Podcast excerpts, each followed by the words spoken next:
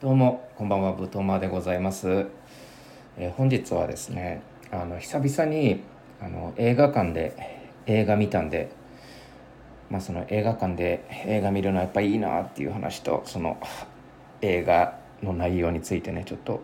雑談というかねそういう話をしていきたいなと思うんですけれども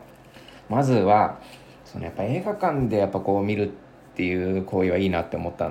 話をしたいと思うんですけれどもなんかやっぱこうなコロナとかなってでなんかこう映画館がねまあこうなんだろう上映回数減ったりだとか座席数があの減ったりとかしてでちょっと密になるみたいなちょっとっていうのがいろいろあって、まあ、別にそんなの気にしちゃいないんですけれどもなんかいろいろとあってこう行くのが億劫になってた時期があって。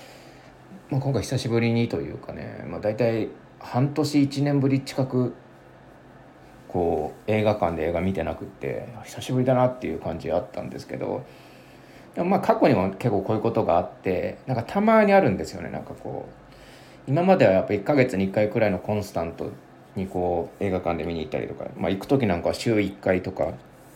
なんな週23回行ってた時期もあるくらいなんですけどなんかそういうのは周期なのかなって思ってて。で一回行くとやっぱこう行き出すんですよねまた。であのー、私が結構よく映画とか見に行くのは大体吉祥寺とか、まあ、新宿とか渋谷とか、まあ、その辺なんですけど、まあ、吉祥寺が一番近いんで比較的吉祥寺の映画館で見るんですけれどもね、まあ、大体あのオデオンっていうところとあと、まあ、最近比較的最近できたアップリンクっていうところがあるんですけれどもそこがねあのマップリンクがこう水曜日にサービスデーだっていうのは気づいてたんですけどオデオンの方は結構デカめの、まあ、そこまで新しい映画館じゃないんですけど比較的デカめの映画館だったんでサービスデー勝手にないって思い込んでてよくよく見たら水曜日がサービスデーだったってことに気づいてあならちょっと行けばよかったなって思ってやっぱこう今サービスデーじゃないと1900円なんですよね映画って。で高えなっていう感じはあってでサービスデーだと1200円なんで、まあ、1200円くらいだったら全然いいわって感じはするんですけどね、うん、だから自分の中ではこう1500円超えると高えなっていう印象があってなんかこうなんだろうな。足踏みするというかちょっとねうってなるんですよね。なんで、まあ、久々に映画見に行ったんですけどね。あのー、見た映画があのノープっていうね今結構いろんな劇場数が結構300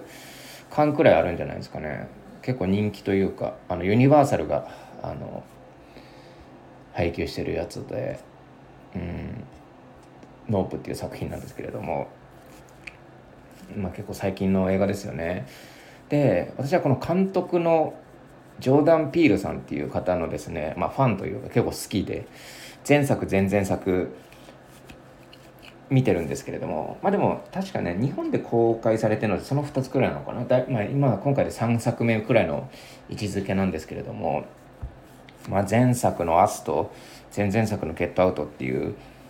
作品がすげえ面白くてあの見てるんですけれどもなんか今回ねその「ノープっていうこう作品を見て、その話をする前にちょっと思ったことというか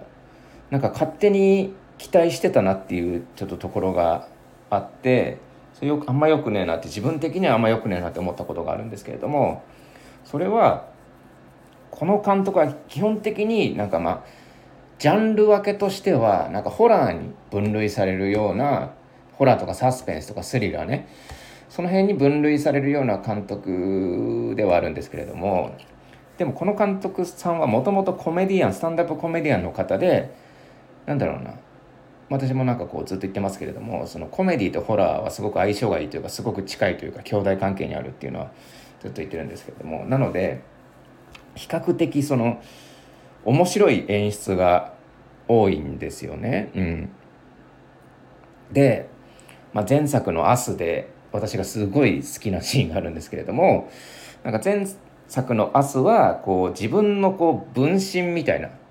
ドッペルゲンガーみたいなのが一人一人いてそのドッペルゲンガーが地下からこうわしゃわしゃっと湧き出てきてあの人々を襲い始めるっていう作品なんですね。うん、で、まあ、ある家庭にそのドッペルゲンガーが襲いに行って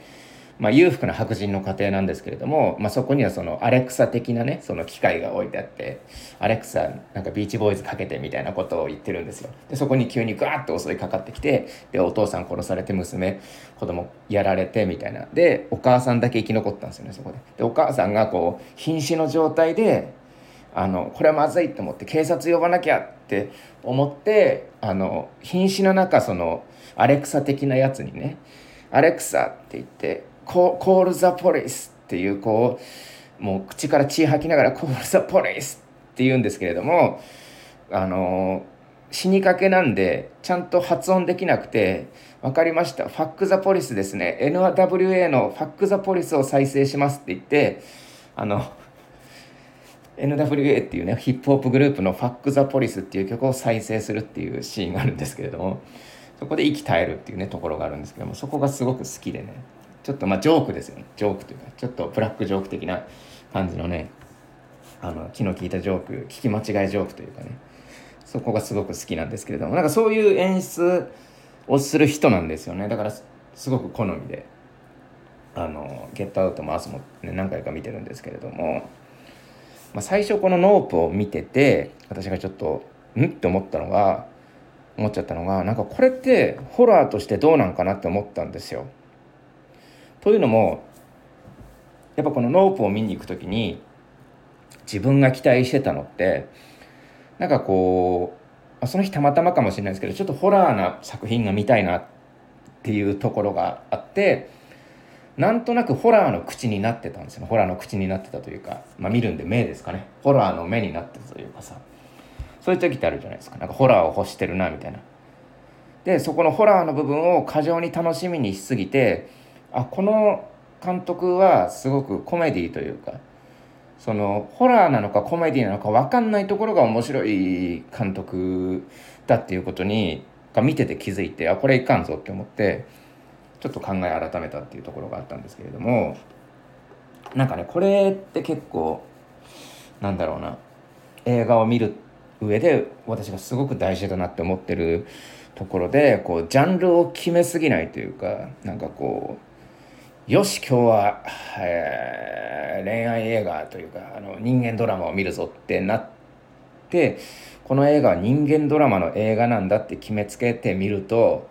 例えば何でもいいんですけれども「うんまあ、ショーシャンクの空」でもいいですわこれはもう本当にあの男の友情の物語だとあの主人公とねモーガン・フリーマンの友情の物語なんだって思って見に行ったら、まあ、そこしか見えなくなるというか。うんそこがあんまり良くないというかこうエンタメを見る時にね思うんですよ。なんで私はこのノープを見に行った時に最初ちょっとホラーとしてちょっと見てしまってたのをちょっとね後悔したっていうところなんですけれどもなんかね私がすごく嫌いな言葉があってあのイヤミスっていうのとあと泣きドラっていう言葉あるじゃないですか。結構流行った。イヤミスっていうのは嫌なミステリーの役ね、うん、でその嫌なミステリーこれ嫌なミステリーですって売り方してあじゃあこれ嫌なミステリーなんだなって見ると実はその人の読んだ感じいや全然嫌じゃないけどみたいなむしろ好感持てますけどみたいな印象を本来なら感じるはずだったのに嫌なミステリーだって思ってるから嫌なところやっぱ探せるようになるんですよ。うん、なそれって本末転倒だなって思っててなんかこう作者的にはそんないや何も考えないで見てほしいんだけどなみたいな。別にそんなつもり、まあ、確かに嫌な気分をさせるのが目的なのかもしんないけどなんだろうなこう、まあ、お笑いもそうじゃないですか。なんか「さあ笑わせてくださいよ」っていう感じで来られるとちょっと嫌なんですよ。なんかいやもうなんか普通になんか買い物帰りにサクッと来たみたいな感じで見てくれよみたいな。だからそのお笑いとかってその前説とかあるわけじゃないですか。でリラックスさせてからこう見てもらうみたいなところがあってだそういうところを、まあ、映画の場合は別に前説とかないのでこう自分でこうコンディションを整えるというかねやるのが、まあ、最善なのかなっていうところもあって、まあ、あと最初からその泣きドラとかね、うん、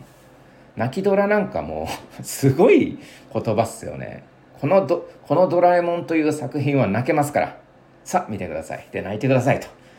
いうところでなんだろうなこう勝手に感情を決めつけるというか別に普通にドラえもん見て見たいだけなんだけどな みたいな感じで泣きドラとか言われちゃうとねなんか嫌なんですよね。だからすごく泣きドラとかイヤミスとかねそういうあの言葉があんまり好きじゃなくて。っていうのはやっぱ、まあ、これノープ見てて気づいたんですけどやっぱこうジャンルを決めすぎるのが良くないというか、うん、なんならミステリーであるとかっていうところをそのジャンルすら決めたくないっていうところがあってなんだろうな、まあ、焼きもそうですけどなんかフライかゴロか分かんないじゃないですか何何飛んでくるか分かんないでしょっていう。そこでなんかこうグラブ高々と上げてフライを取る構えを取ってたらゴロとかライナー取れないじゃんねっていう。話で。だそういうことがね私はすごくノープを見てて思ったっていうところですね。だから本当にこのノープはゲットアウトとかアスっていう前作と比べてこのねホラーとコメディのねこの微妙なえこれどっちなのみたいなところがすごく楽しい作品でねあのドキドキしますよねこの作品は。っていう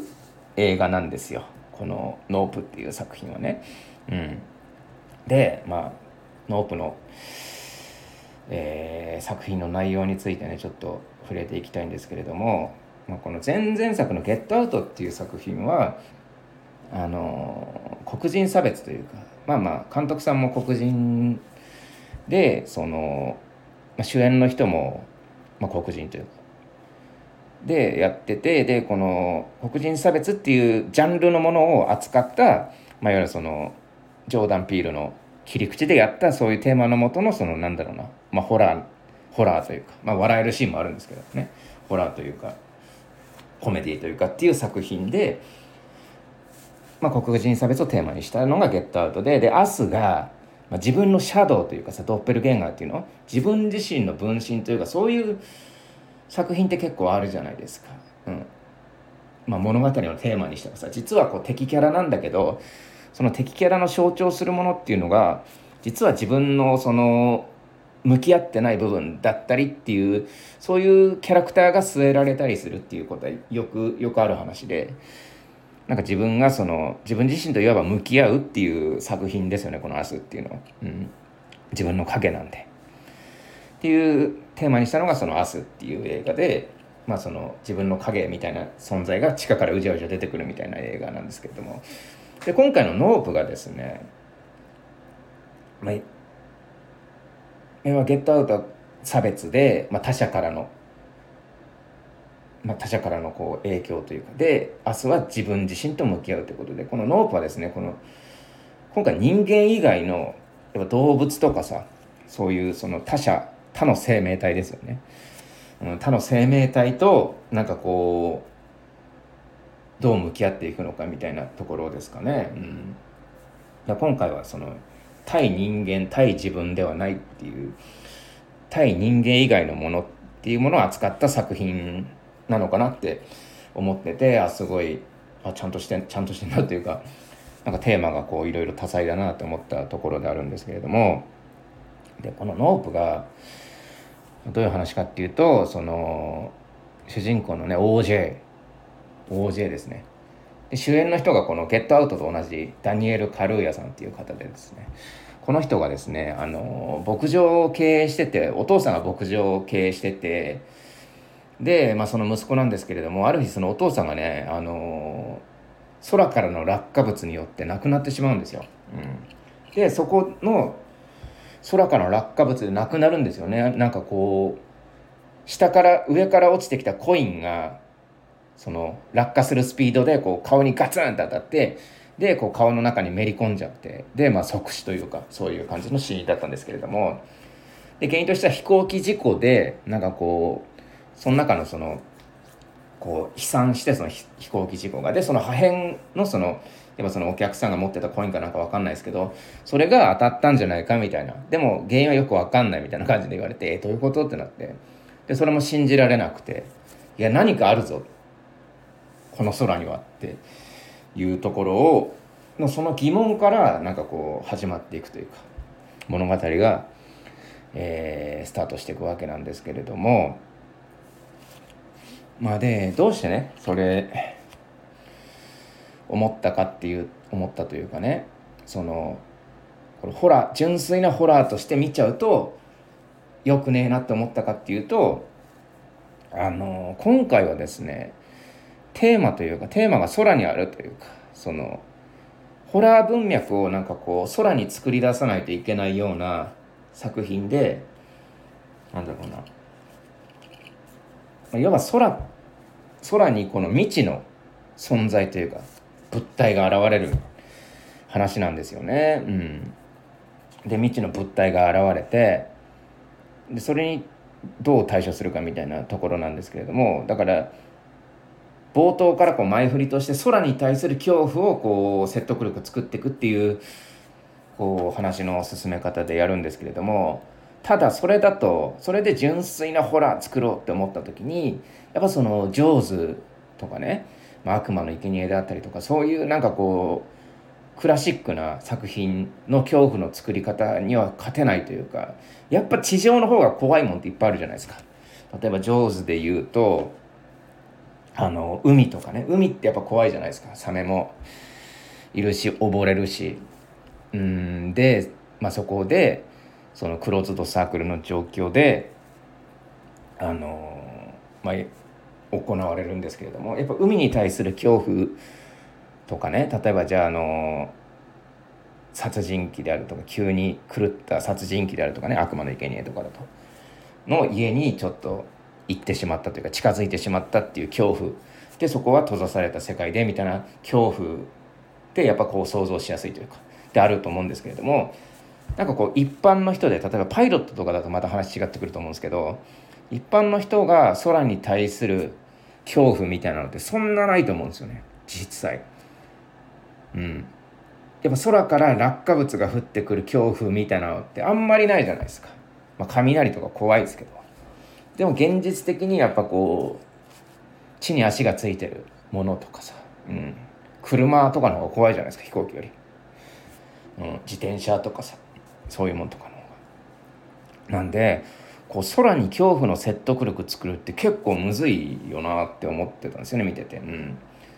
なんで純粋なホラーとしてだからそれは見たら良くないなって思ったところでホラー以外のものだったら例えばじゃあコメディであるとか空に対してそのコメディというか面白い解釈で空に物語を作っていくっていうところだとそれはできると思うんですよ。うん、なんで、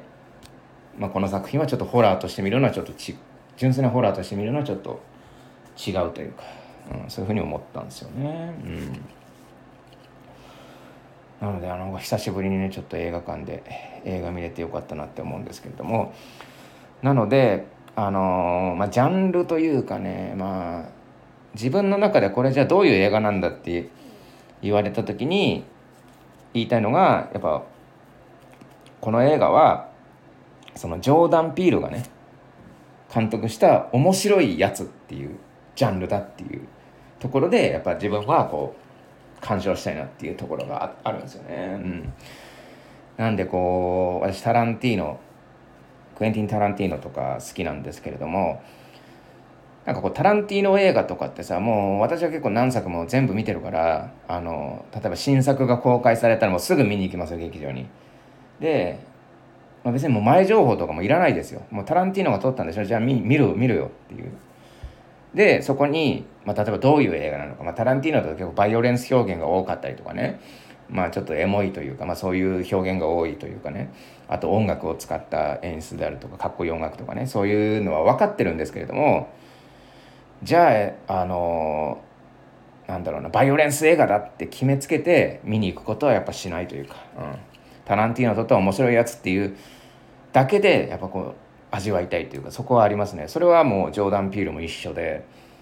この積み重ねてきたこの「ゲットアウト」とかさ「アス」とかを見てじゃあノープっていうのはジョーダン・ピールが解釈した人間以外の動物とかと向き合う生命体と向き合うとっていう、まあ、大喜利的なね、うん、そう解釈というかそういうのをエンタメとして楽しませてもらえるんだなっていうところで見に行くっていうのがなんかこういいのかなって思ったところであります。はい。なんでね今回のノープ結構ね、まあ、比較的ネタバレは薄めのあの内容でしたけれどもまあ気にする人は見ない方あの聞かない方がいいんじゃないかなっていうまあ遅いですけれどもねもうなんでねあのー、なんかやっぱこう空にこう空に対してその面白い文脈を作ろうとしてる映画なのですごくねチャレンジングというかあの大変面白い作品だったんですけれども、ね、だからまあ映画館出た後はなんかこう自転車で帰ったんですけれどもなんかこうふと空のことが気になってこう雲とかね雲の動きとか建物の例えばなんかこう給水塔とかあるじゃないですかマンションの上に。なんかこう水を溜めとくこうタンクみたいなのとかああいうのが目に入ったりとかしてなんかこう上を向いて帰ったというかねもう本当坂本九以来のこう上を向かせるエンターテインメントだなっていうふうに思ったのがちょっと印象でした。はい。なのでノープぜひ見てみてください。おすすめでございます。今回以上です。どうもありがとうございました。